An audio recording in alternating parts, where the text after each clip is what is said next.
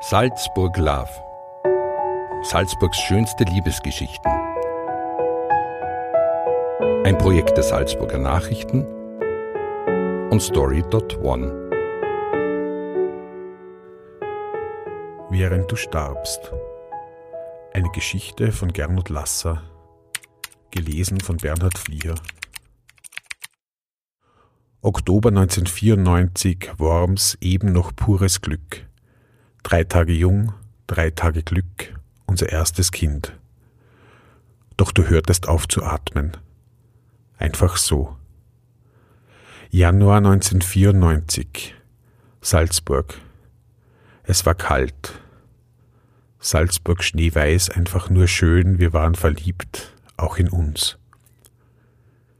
Man sieht sich selten, wenn 800 Kilometer einander trennen.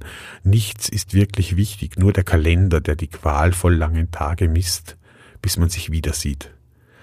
Kammerkonzert auf der Festung Hohensalzburg, wahre Künstler, nie davor, nie danach, nur dann, nur dort.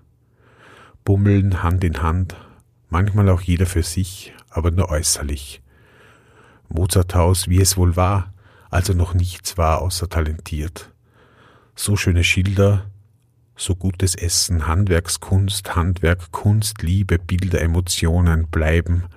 Salzburg ist Emotion, verbunden mit dir. Dort bist du entstanden, aus Liebe.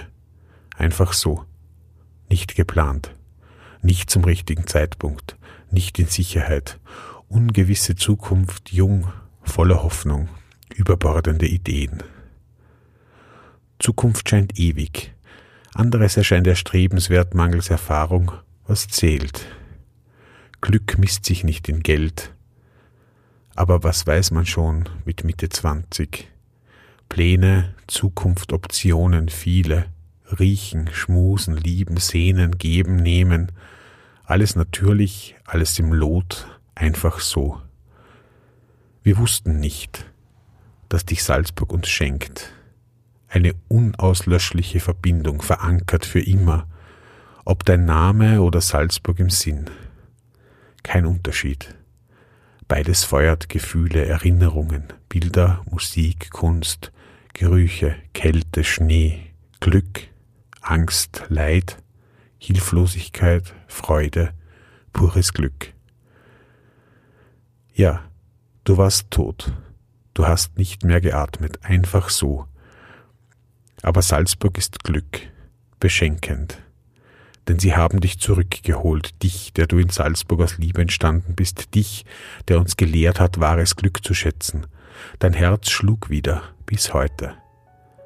Einmal Himmel, einmal Hölle, dann Retour.